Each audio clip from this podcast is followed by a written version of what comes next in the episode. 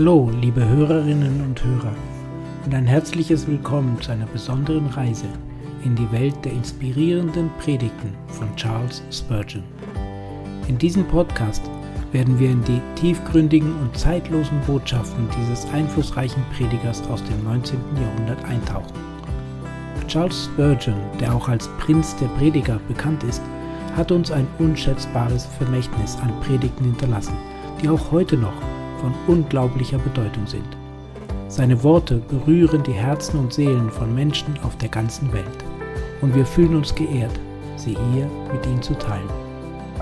In jeder Episode dieses Podcasts werden wir uns eine seiner Predigten anhören und ihre zeitlose Weisheit und geistliche Tiefe genießen.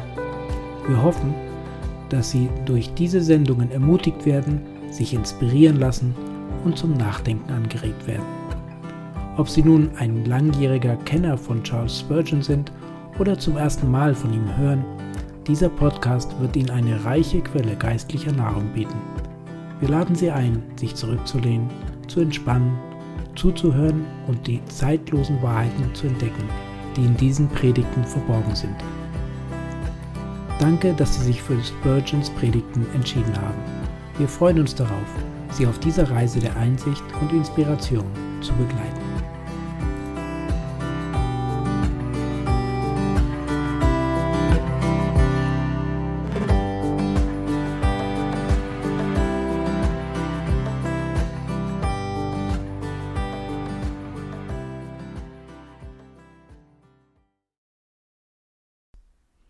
Schmach des Heilandes von Charles Spurgeon, zuerst gepredigt am 30. Januar 1859.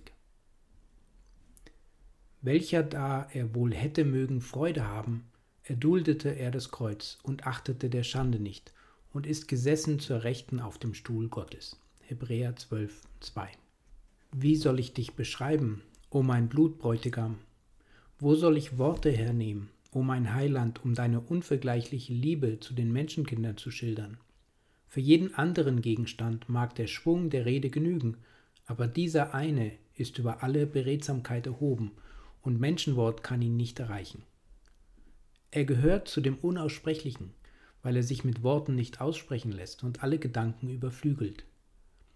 Ich weiß wohl, dass alles, was ich heute Morgen über die Leiden des Heilandes sagen werde, nur wie ein Tropfen sein wird, der im Eimer bleibt. Niemand kennt auch nur die Hälfte der Qual, die er erduldete. Noch nie hat ein Mensch die Liebe Christi begriffen, die alle Erkenntnis übertrifft. Der Naturforscher sondiert die Erde bis zu ihrem Mittelpunkt. Er erforscht die Sonnensysteme, er misst den Himmel und wiegt die Hügel, ja die ganze Erde. Aber dieser Gegenstand gehört zu dem Gewaltigen und Unbegrenzten, welches niemand messen kann, als der Unendliche selber. Wie die Schwalbe den Strom nur leise mit den Flügeln berührt und nicht in seine Tiefen eintaucht, so bewegt sich auch die Stimme des Predigers nur auf der Oberfläche, und unermessliche Tiefen werden stets seinem Blick verborgen bleiben. Wohl hat der Dichter gesungen, O ewiger Abgrund der selgen Liebe, denn die Liebe Christi ist ein Abgrund. Niemand kann sie erschöpfen. Nie fühlen wir unsere Schwäche so sehr, als wenn wir davon reden wollen und wir werfen uns in die Arme des Herrn.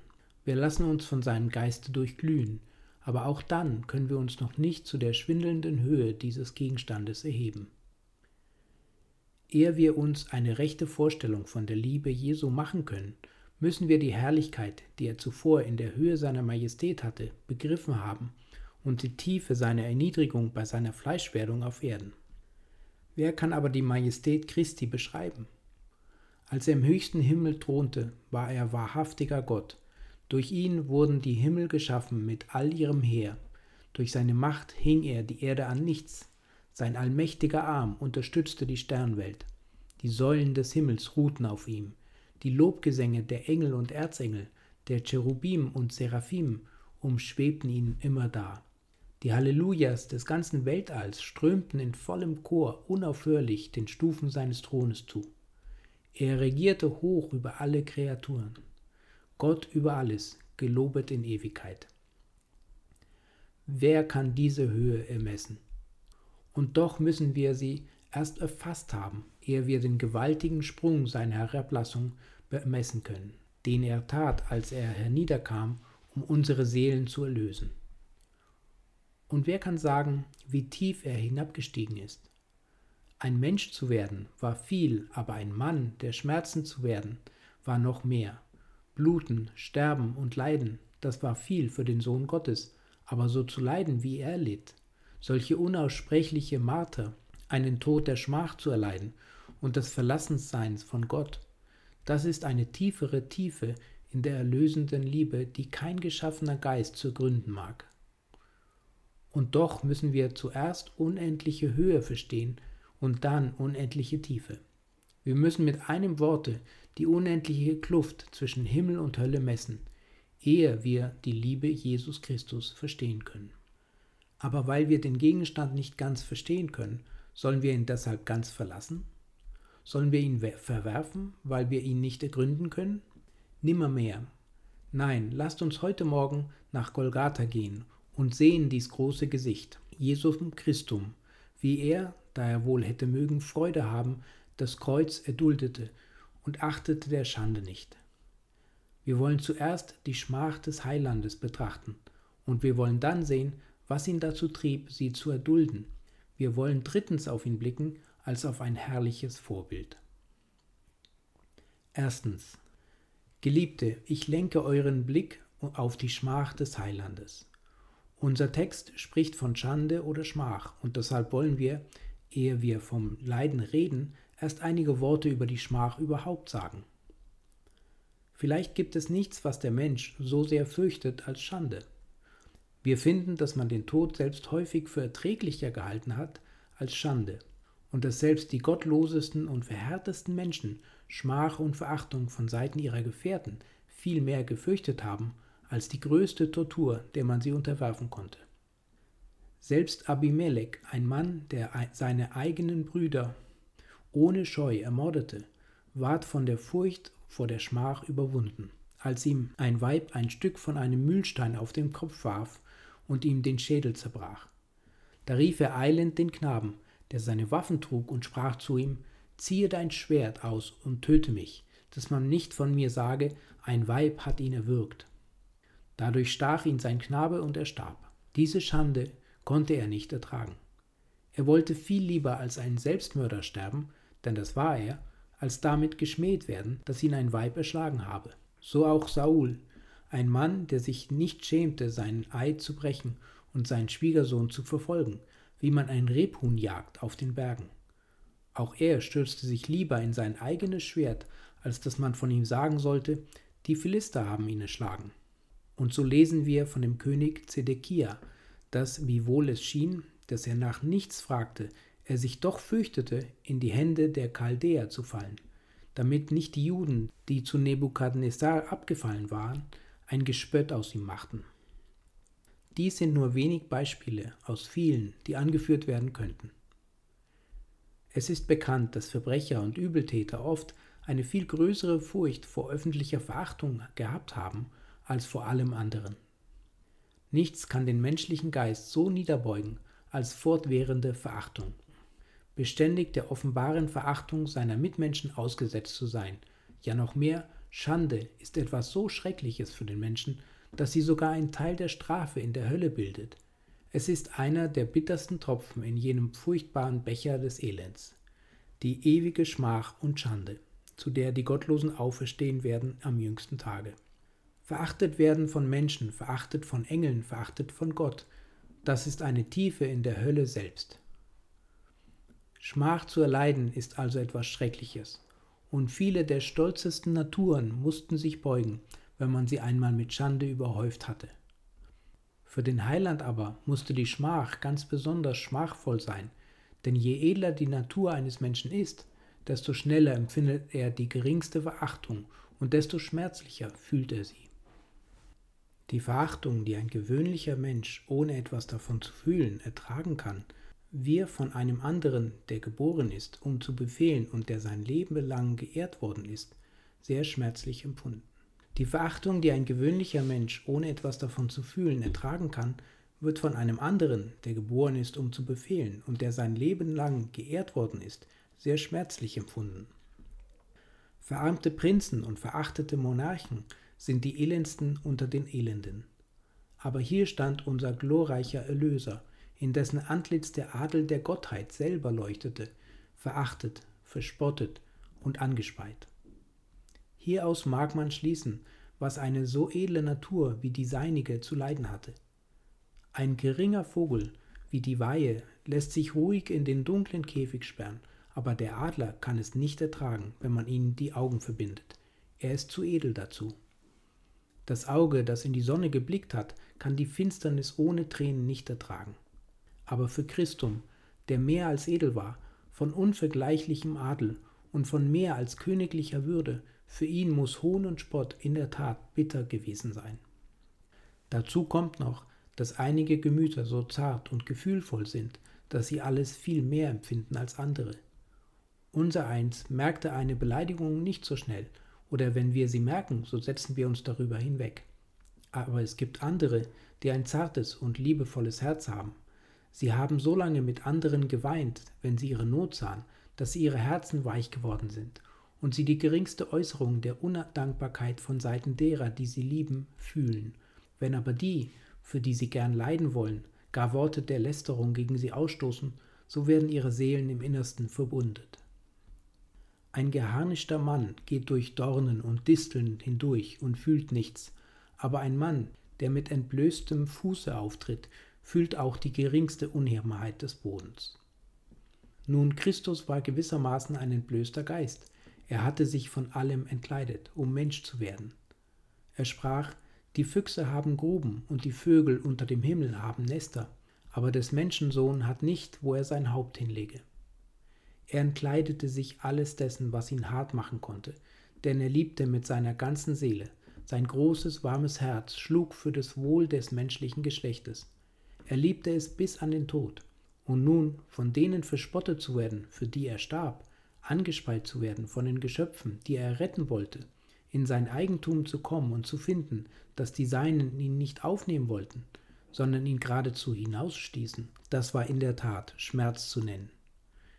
Ihr zarten Seelen, die ihr um anderer Not weinen könnt, und ihr, die ihr liebt mit einer Liebe so stark wie der Tod und mit einem Eifer so fest wie die Hölle, ihr könnt mutmaßen und ihr allein, was der Heiland erdulden musste als alle ihn verspotteten, alle ihn verhöhnten und niemand da war, der ihn bemitleidete, niemand, der sich seiner annahm. Wir sagen es noch einmal, Schmach ist der menschlichen Natur überhaupt entsetzlich. Wie viel mehr einer solchen Natur, wie die, mit der der Heiland angetan war, einer edlen, gefühlvollen, liebevollen Natur, wie sie kein Mensch je gesehen hatte. Und nun kommt und lasst uns das jammervolle Schauspiel betrachten. Jesus mit Schmach gekrönt. Er ward geschmäht auf dreifache Weise, durch eine schmachvolle Anklage, durch schmachvolle Verspottung und durch die schmachvolle Kreuzigung. Erstens seht den zuerst des Heilandes Schwach in der schmachvollen Anklage, die wider ihn erhoben wurde. Der, in dem keine Sünde war und der kein Unrecht getan hatte, ward mit einer Sünde von der schwärzesten Art beschuldigt. Er war zuerst vor den Sanhedrin geführt mit keiner geringeren Beschuldigung, als dass er Gott gelästert habe. Wie konnte er lästern? Er, der da gesagt hatte, meine Speise ist die, dass ich tue den Willen des, der mich gesandt hat. Konnte er lästern? Er, der in der Tiefe seiner Angst, als er große Blutstropfen schwitzte, endlich ausrief, mein Vater, nicht mein, sondern dein Wille geschehe. Konnte er lästern? Wahrlich nein. Aber eben weil es seinem Charakter so sehr zuwider war, darum musste er die Anklage aufs tiefste fühlen. Wenn man einige unter euch, meine Zuhörer, damit beschuldigen wollte, dass ihr Gott gelästert habt, so würdet ihr euch nicht sehr verwundern, denn ihr habt es getan und habt es so oft getan, dass ihr es fast vergessen habt, dass Gott die Lästerer verabscheut und dass er den nicht wird ungestraft lassen, der seinen Namen missbraucht. Aber einem, der wie Jesus liebte und wie Jesus gehorsam war, musste diese Anklage besonderes Leiden verursachen. Wir wundern uns, dass er nicht zu Boden fiel, wie seine Feinde, als sie kamen, um die Hand an ihn zu legen. Eine solche Anklage wäre imstande, eines Engelsgeist zu überwältigen. Eine solche Anklage könnte den Mut eines Cherubs da niederschmettern. Wundert euch denn nicht, dass Jesus die Schmach fühlte, die mit einer so schrecklichen Anklage verbunden war. Aber damit waren sie noch nicht zufrieden. Nachdem sie ihm vorgeworfen hatten, dass er die erste Tafel übertreten habe, so beschuldigten sie ihn, dass er auch gegen die zweite verstoßen habe. Sie sprachen, er sei des Aufruhrs schuldig.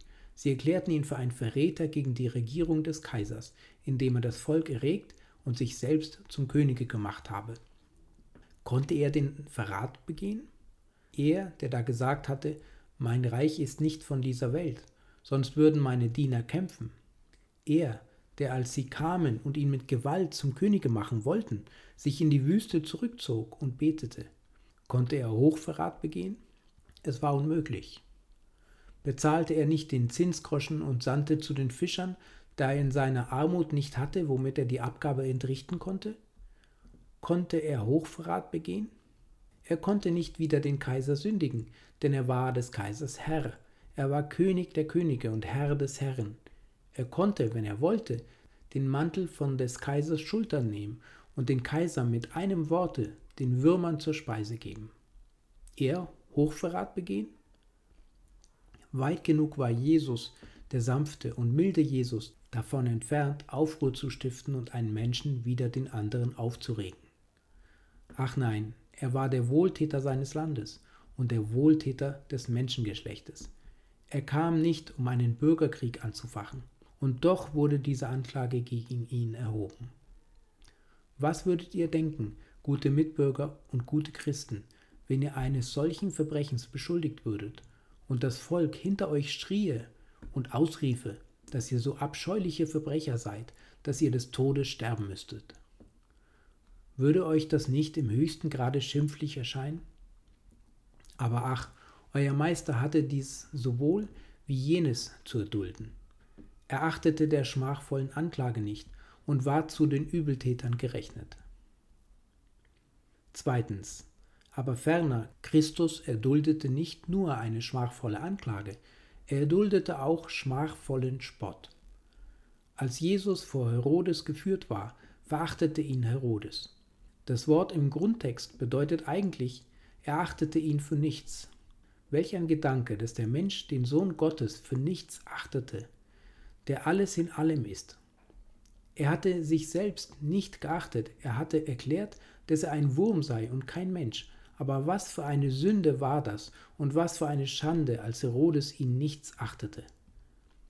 Er brauchte Herodes nur anzublicken und hätte ihn vernichtet mit dem einen Blick seines feurigen Auges. Aber nun spottet Herodes, und Jesus spricht nichts. Kriegsleute umringen ihn und verwunden seine zarte Seele mit ihren grausamen Späßen, aber er spricht kein Wort, sondern ist wie ein Lamm, das zur Schlachtbank geführt wird, und wie ein Schaf, das verstummt vor seinem Scherer. Es ist zu bemerken, dass bei der Verspottung Christi von Herodis Palast an bis zur Zeit, da er von dem Richthause des Pilatus zur Kreuzigung geführt ward und dann von da an bis zu seinem Tode der Spötter verschiedene waren. Sie verspotteten zuerst die Person des Heilandes, eine Sache, über die wir wenig sagen dürfen, über die wir aber häufig nachdenken sollten, ist die Tatsache, dass dem Heiland alle seine Kleider mitten unter einem gemeinen Soldatenhaufen ausgezogen wurden.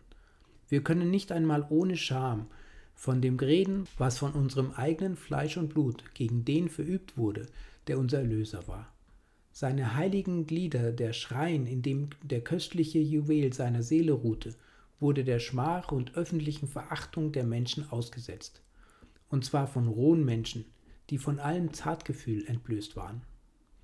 Christus wurde zweimal entkleidet, und wiewohl unsere Maler Christum am Kreuze aus gutem Grunde verhüllt darstellen, so hing er doch nackt und bloß am Kreuze, ein Bild unserer geistlichen Nacktheit und Blöße der die Lilien kleidete, hatte nicht, womit er sich kleiden konnte. Der die Erde mit Juwelen geziert und mit Kleidern von Diamanten, hatte keine Lumpen, um seine Blöße vor der Menge zu bedecken, die ihn hartherzig anstarrte und verspottete. Er hatte Röcke aus Fellen für Adam und Eva gemacht, da sie nacken waren in dem Garten.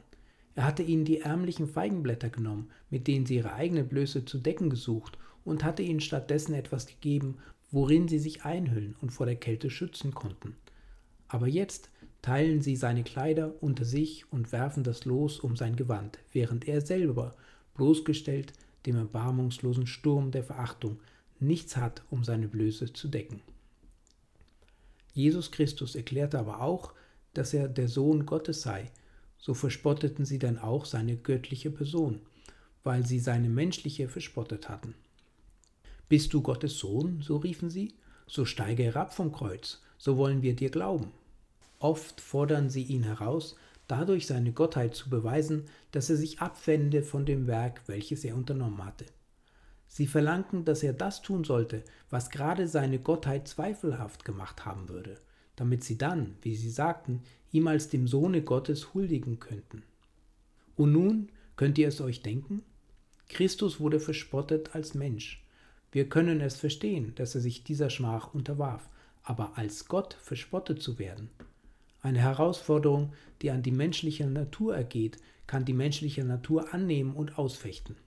Ja, die menschliche Natur, wenn sie von der Gnade geheiligt ist, hebt den Fehdehandschuh auf oder tritt ihn mit Verachtung unter die Füße, bereit alles zu tragen und alles zu dulden um Christi willen.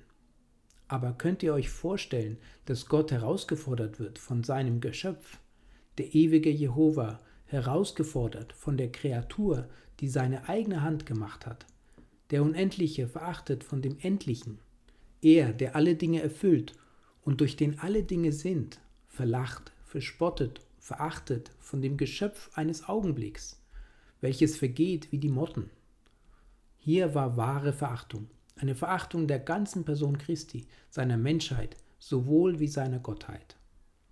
Man bemerke ferner, dass sie auch alle seine Ämter verspotteten.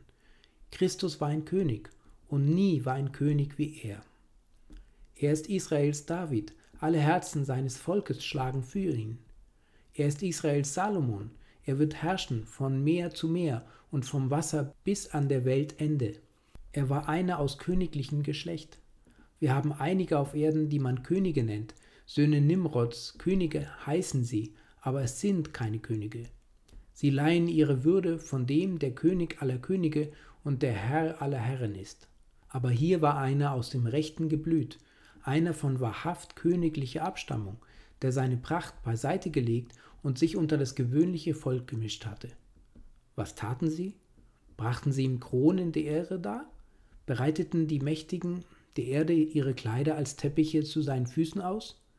Seht, was sie tun. Er wird dem rohen und gemeinen Kriegsvolk überliefert.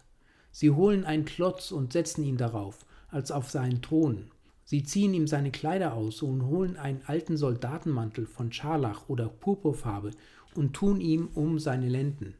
Sie flechten eine Krone von Dornen und setzen sie auf sein Haupt, ein Haupt sonst mit Sternen begrenzt, und dann geben sie ihm seine Hand, eine Hand, die keine Beleidigung vergelten wird, ein Zepter von Rohr und beugten das Knie und bringen ihn zum Hohn ihrer Huldigungen dar. Nichts ist so herzzerreißend als ein verspotteter König. Ihr kennt die Geschichte von dem englischen König, der von seinen grausamen Feinden an einen Graben herausgeführt wurde. Sie setzten ihn auf einen Ameisenhügel und nannten es seinen Thron. Und dann wuschen sie sein Gesicht in der schmutzigsten Pfütze, die sie finden konnten.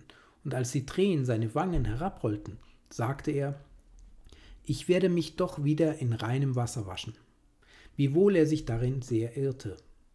Aber hier erblickt ihr den König aller Könige und den Herrn aller Herren. Seine Anbetung ist der Speichel aus verbrecherischem Munde, die Ehrenbezeugungen, die er empfängt, sind die Faustschläge schmutziger Hände, sein Tribut der Spott verruchter Zungen. War je eine Schmach der deinen gleich, du König aller Könige, du Herr aller Welten, verhöhnt von den Söldnerhaufen und geschlagen von gemeiner Hand.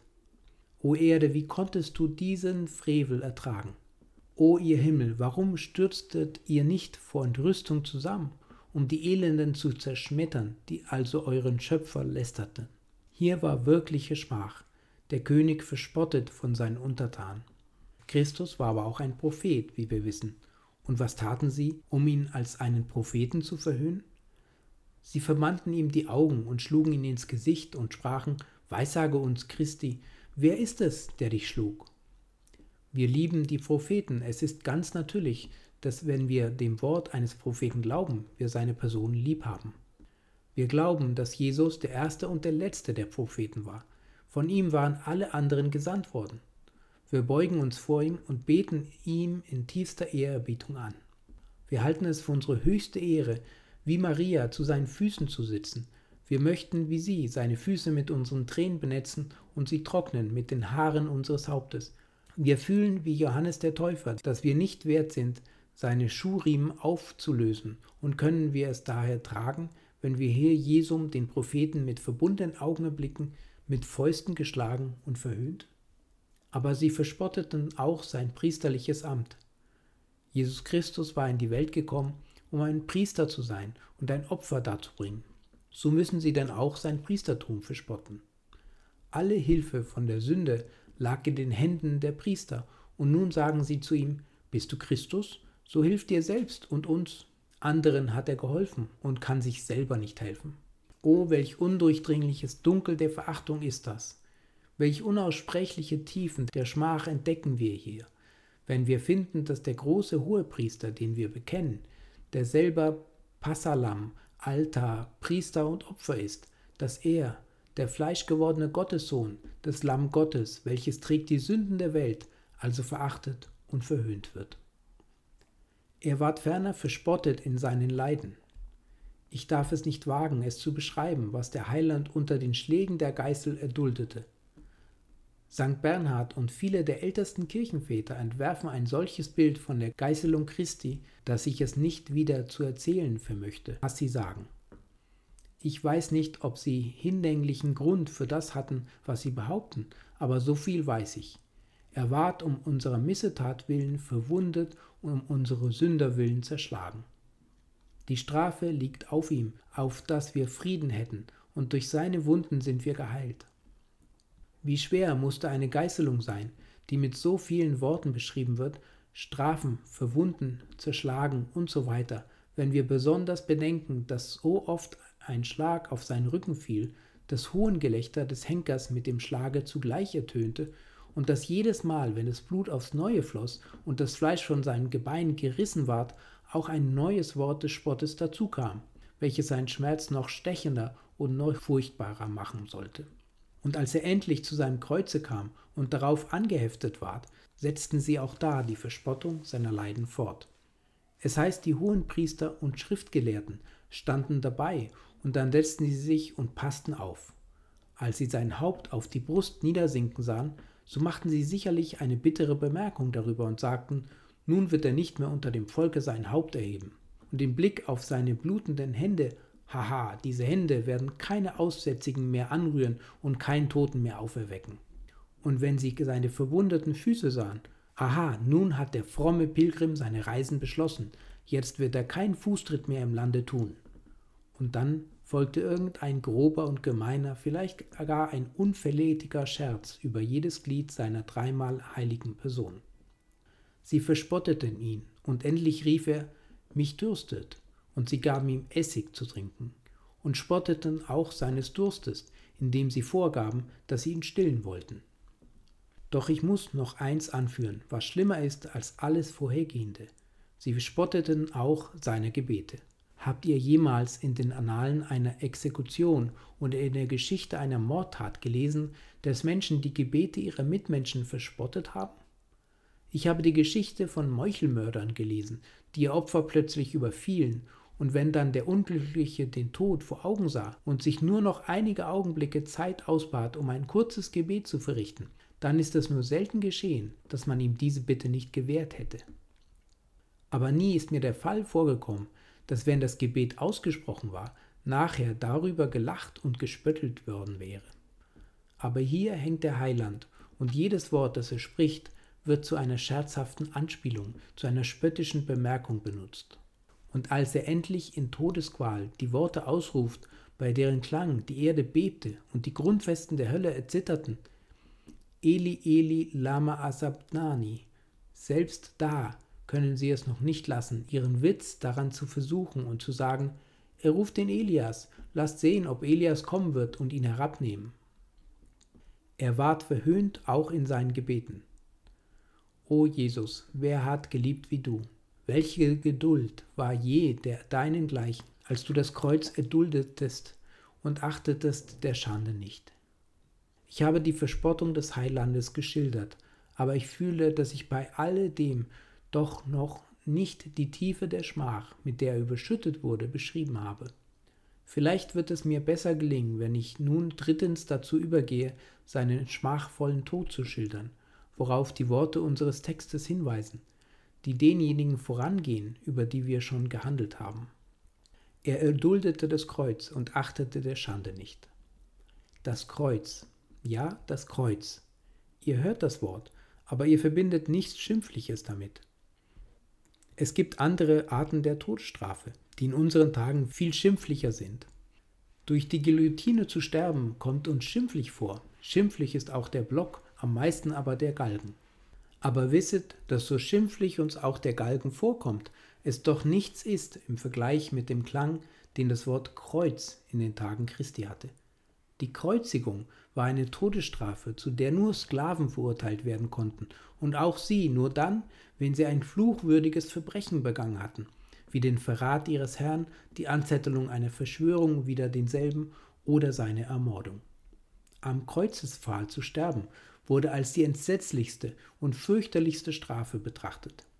Jeder andere Tod ist diesem vorzuziehen, bei jedem anderen Tode gibt es irgendeinen Umstand, der den Schmerz, wenn auch nur in geringem Maße, lindert, sei es die Schnelligkeit der Exekution oder der damit verbundene Ruhm. Aber dies ist der Tod eines Schurken, eines gemeinen Verbrechers, eines Meuchelmörders, ein qualvoll verlängerter Tod, ein wahres Meisterstück teuflischer Grausamkeit, verbunden mit der höchsten Schande. Das hat Christus erduldet. In unseren Tagen, wie gesagt, ist das Kreuz nichts Schimpfliches. Mancher Monarch trägt es auf blitzender Krone, mancher Sieger führt es in flatternder Fahne. Einige beten es an. Die feinsten Stahlstiche, die herrlichsten Gemälde sind der Darstellung dieses Gegenstandes gewidmet. Eingegraben auf Gold und Edelstein ist das Kreuz jetzt zu wahrhaft königlicher Würde emporgestiegen. Ich glaube, es ist uns heutzutage unmöglich, die Schmach des Kreuzes in ihrem ganzen Umfange zu verstehen. Aber der Jude wusste es, der Römer wusste es und Christus selber wusste es, welch ein entsetzliches Ding, welch ein schmähliches Ding es war, den Tod am Kreuze zu erleiden. Denkt auch daran, dass bei der Kreuzigung des Heilandes noch mancher besonderer Umstand hinzukam, der seine Schmach erhöhte. Er musste sein Kreuz selber tragen, er ward auf der gewöhnlichen Richtstätte, dem gemeinen Galgenhügel Golgatha, gekreuzigt. Er wurde zu einer Zeit hingerichtet, zu der in Jerusalem viel Volks war. Es war das Passafest. Weit und breit war die Menge herzugeströmt. Die Repräsentanten aller Nationen waren zugegen und das Schauspiel mit anzusehen. Parther und Meder und Elamiter und die da wohnen in Mesopotamien, in Griechenland und vielleicht im weit entlegenen Tarschisch und auf den Inseln des Meeres. Alle diese konnten in seiner Verhöhnung mit einstimmen und seine Schmach vermehren. Auch ward er zwischen zwei Dieben gekreuzigt, als wäre er noch gemeiner als sie. War je eine Schmach wie diese? Kommt nun und lasst uns nach dem Kreuze gehen. Das Kreuz, das Kreuz. Tränen fließen, wenn wir nur daran denken. Der raue Pfahl wird auf die Erde gelegt. Christus wird mit dem Rücken darauf niedergeworfen. Vier Soldaten ergreifen seine Hände und Füße. Sein heiliges Fleisch wird vor verfluchten Eisen zerrissen. Er beginnt zu bluten. Er wird hoch emporgehoben in die Luft. Das Kreuz wird mit einem Schwunge in der dafür bereitgehaltenen Grube festgerammt. Ein schrecklicher Schwung, der jedes Glied verrenkt und jede Sehne spannt. Hier hängt er nackend zur Schau, angestarrt von allen Zuschauern in brennender Sonnenglut. Das Fieber beginnt in seinen Gebeinen zu wüten. Seine Zunge vertrocknet wie eine Scherbe und klebt an seinen Gaumen. Sein Leib ist schon längst entkräftet durch Fasten. Die Geißelung in der Halle des Pilatus hat ihn schon an die Pforte des Todes geführt. Doch da hängt er nun, Hände und Füße, die zartesten Glieder seines Leibes, sind durchbohrt, und wo die Nerven am zahlreichsten und das Gefühl am stärksten ist, da reißt und wühlt sich das Eisen eine schreckliche Bahn. Das Gewicht des Körpers drängt die Nägel höher und höher in seine Füße hinauf, und wenn die Knie ermüdet schlottern und ihre Last nicht mehr tragen können, dann reißt sich das scharfe Eisen auch durch die Hände hinauf. Entsetzliches Schauspiel. Doch ihr habt es nur von außen gesehen, ihr könnt nicht das Innere schauen. Könntet ihr das, so würden eure Augen mit ewiger Blindheit geschlagen werden, wenn sie auch leuchteten wie eines Engels Augen. Denn da ist Christi Seele, eine sterbende Seele. Wisst ihr, was die Qual einer sterbenden Seele ist? Noch nie ist eine Seele auf Erden gestorben. Die Hölle ist der Ort für sterbende Seelen, wo sie ewiglich den anderen Tod sterben. Aber in dieser Seele ergoss nun die Hölle ihre glühendes Feuer.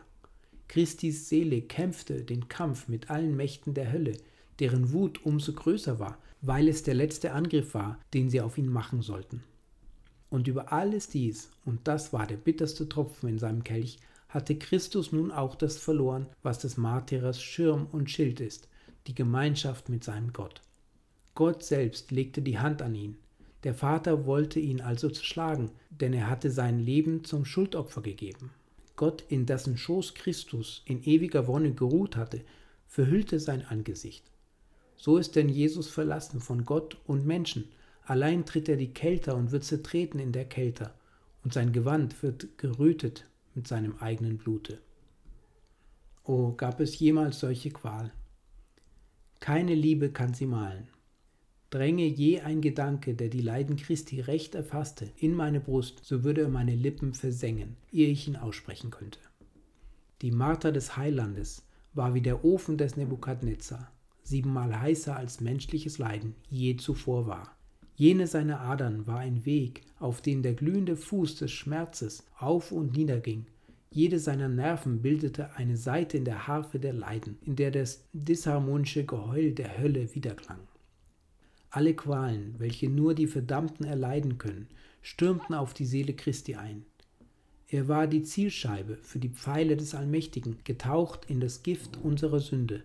Alle Wogen des Ewigen stürzten sich auf den Fels unseres Heiles. Er war zerschlagen, zertreten, zermalmt und zermartert. Seine Seele war sehr betrübt, bis in den Tod. Doch genug, ich kann es nicht beschreiben. Ich kann aber darüber weinen, und das könnt auch ihr. Die Felsen zerrissen, als Jesus starb, und unsere Herzen müssen aus noch härterem Marmor sein, wenn sie hier nichts fühlen. Der Tempel zerriss seinen prunkenden Vorhang, und wollt ihr nicht eure Kleider zerreißen und auch zu trauen beginnen? Die Sonne weinte eine große Träne, dass ihr feuriges Auge erlosch, und wir sollten nicht weinen, wir, für die der Heiland gestorben ist? Sollten nicht unsere Herzen zu klopfen beginnen, wenn wir denken, dass er so viel für uns erduldet hat? Von der Schmach, die Christo angetan ward, heißt es, er achtete ihrer nicht. Er hielt sie für so gering im Vergleich mit der Freude, die ihm bevorstand, dass es war, als wäre sie nicht da. Aber seine Leiden konnte er nicht verachten. Er achtete ihrer nicht, das konnte man von dem Kreuze nicht sagen denn das Kreuz war so schrecklich, dass es auch Christus selber nicht gering achten konnte. Von dem heißt es, er erduldete es. Nach der Schmach konnte er nichts fragen. Das Kreuz musste er tragen, daran musste er sich annageln lassen. Er erduldete das Kreuz und achtete der Schande nicht. Zweitens. Und nun lasst uns sehen, was ihn trieb, diese Leiden zu erdulden. Da heißt es in unserem Text, da er wohl hätte mögen Freude haben, oder richtiger übersetzt, für die ihn vorgehaltene Freude erduldete er das Kreuz. Das heißt, er tat es um der Freude willen, die ihm bevorstand. Geliebte, was war das für eine Freude? Und es ist ein Gedanke, der Felsen zerschmelzen kann und Herzen erweichen, die härter sind als Erz und Stahl, dass die Hauptfreude, die Jesu bei seinem Leiden vor Augen schwebte, die war, dass er euch und mich dadurch selig machen würde. Es ist wahr, seine Freude war die, den Willen seines Vaters zu tun, sich niederzusetzen auf seines Vaters Thron, durch Leiden vollkommen zu werden. Aber der mächtigste, der gewaltige Trieb für den Heiland bei seinem Leiden war die Freude an unserer Errettung. Kennt ihr die Freude, anderen wohlzutun? Wenn nicht, so bedauere ich euch, denn dies ist die süßeste von allen Freuden, die Gott den Menschen in dieser armen Wüste gelassen hat. Habt ihr die Hungrigen gesehen, wenn es ihnen schon manche Stunde an Brot gemangelt hat? Habt ihr sie fast nackend nach eurem Hause kommen sehen, denn sie hatten ihre Kleider daran geben müssen, um Brot dafür zu kaufen und ihren Hunger zu stillen? Habt ihr die Frau erzählen hören von dem, was sie von ihrem Manne zu leiden hatte? Habt ihr euer Ohr den Leidensgeschichten von Gefängnis, Krankheit, Kälte, Hunger oder Durst zugewandt und habt ihr nie geantwortet, ich will euch kleiden, ich will euch sättigen? Habt ihr nie jene Himmelsfreude empfunden, wenn ihr euer Geld den Armen gabet und euer Silber dem Herrn weitet, wenn ihr es den Hungrigen darreichet und beiseite ginget und sprachet, es sei ferne, dass ich mich meiner eigenen Gerechtigkeit rühme, aber herrlich ist es doch und wert, dass man sein Leben daran wende, die Hungrigen zu speisen und die Nackenden zu kleiden und seinen armen, leidenden Mitmenschen wohlzutun. Seht, das ist die Freude, die Christus empfand, die Freude, uns mit dem Brot des Lebens zu speisen zu können, die Freude, arme, nackende Sünder in seiner Gerechtigkeit zu kleiden, die Freude, heimatslosen Seelen Wohnungen im Himmel zu bereiten, uns zu erlösen aus der Gefangenschaft der Hölle und zur ewigen Wonne des Himmels zu geleiten. Aber warum nahm sich denn Christus unserer an? Warum entschloss er sich, dies für uns zu tun? Ach, meine Freunde, wir waren nicht wert, dass er das Geringste für uns tat. Nein, wie ein alter Schriftsteller sagt, wenn ich Christum kreuzigen sehe, so fällt mir ein, dass meine Sünden ihn getötet haben. Ich sehe nicht mehr Pilatus, sondern mich selbst an Pilatus Stelle, wie ich Christum um der Ehre vor den Menschen willen verkaufe. Ich höre nicht das Geschrei der Juden, sondern ich höre meine eigenen Sünden rufen, kreuzige ihn, kreuzige ihn. Ich sehe keine Nägel von Eisen, sondern meine Missetaten, wie sie ihn ans Kreuz nageln. Ich sehe keinen Speer, sondern meinen Unglauben, der seine Seite verwundet.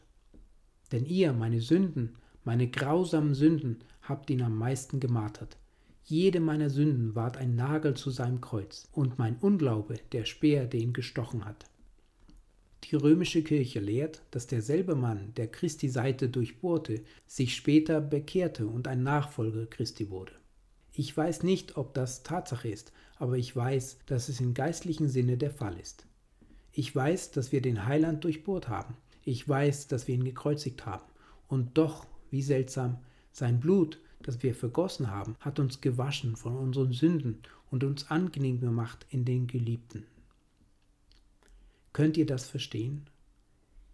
Hier sehen wir die Menschheit den Heiland verspotten, ihn durch die Straßen schleppen, ihn an das Kreuz nageln und dann sich niedersetzen, um seiner Angst zu spotten. Und doch, was ist in Jesu Herzen, während sie alles dies tun? Nichts als lauter Liebe zu ihm. Sie kreuzigen ihn, aber er weint, nicht sowohl über seine Leiden, wiewohl die allerdings groß waren, als weil er den Gedanken nicht ertragen konnte des Menschen, die er so lieb hatte, ihn ans Kreuz nagelten. Das war der liebloseste Stich von allen. So konnte man auch hier sagen. Ihr erinnert euch der merkwürdigen Geschichte von Julius Caesar, als er einen Dolchstich von seinem Freunde Brutus empfing. Als der edle Caesar auch Brutus unter seinen Mördern erblickte, da warf ihn Undankbarkeit stärker als seines Verräters Arm danieder. Da brach sein großes Herz. So musste auch Jesus den Schmerz im innersten Grunde seines Herzens fühlen und dabei wissen, dass seine Auserwählten ihm diesen Schmerz zufügten, dass seine Erlösten es taten, dass seine Gemeinde seine Mörderin war, dass sein eigenes Volk ihn an das Kreuz nagelte. Aber selbst das konnte seine Liebe überwinden. Kannst du dir denken, wie groß sie war? Denke dir, du gingest jetzt von diesem Orte aus nach Hause. Du hast einen Feind, der schon sein ganzes Leben lang dein Feind gewesen ist. Sein Vater war dein Feind und er ist dein Feind ebenfalls. Kein Tag vergeht, an dem du nicht seine Freundschaft zu gewinnen suchst, aber er speit dir ins Angesicht und verflucht deinen Namen. Er tut deinen Freunden Schaden und lässt nichts unversucht, wodurch er dich kränken kann. Indem du heute nach Hause gehst, siehst du ein Haus in Flammen stehen. Das Feuer wütet schrecklich darin und der Rauch steigt in einer dicken schwarzen Wolke gen Himmel. Viele Menschen versammeln sich auf der Straße und du hörst, dass ein Mann in dem obersten Zimmer ist, der jämmerlich umkommen muss, weil ihn niemand retten kann. Aber wie, denkst du, Ist das nicht meines Feindes Haus?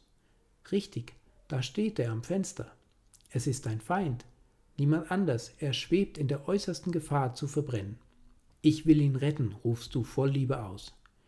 Er sieht, dass du dich dem Hause näherst, da steckt er seinen Kopf zum Fenster hinaus und flucht dir. Geh zum Teufel, schreit er dir entgegen.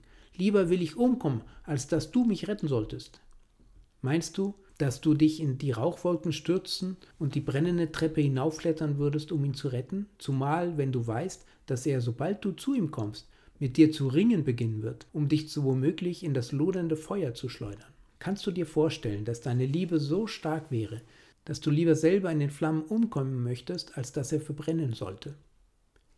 Du sprichst, nein, das ist wahrlich mehr, als Fleisch und Blut tun kann. Aber Jesus hat es getan. Wir haben ihn gehasst, wir haben ihn verachtet, und als er kam, um uns zu retten, haben wir ihn verworfen. Wenn sein Heiliger Geist in unseren Herzen gekommen und uns ziehen will, so widerstehen wir ihm, aber er will uns doch retten. Ja, er hat sich selbst in die Flammen gestürzt, um uns zu retten wie ein Brand aus dem Feuer. Jesu Freude war die Freude an der Errettung verlorener Sünder. Das war es, weshalb er alles dies erduldet hat, er wollte uns selig machen. Drittens. Und nun gestattet mir noch, euch einen Augenblick auf diesen Heiland hinzuweisen, als auf unser Vorbild. Ich rede jetzt mit Christen, die geschmeckt und gefühlt haben das gütige Wort Gottes. Christen, wenn Christus dies alles erduldet hat, nur damit er die Freude hätte, euch selig zu machen, wollt ihr euch dann schämen, etwas um Christi willen zu dulden und zu leiden? Oh, ich wundere mich nicht darüber, dass die Märtyrer für einen solchen Christus in den Tod gegangen sind.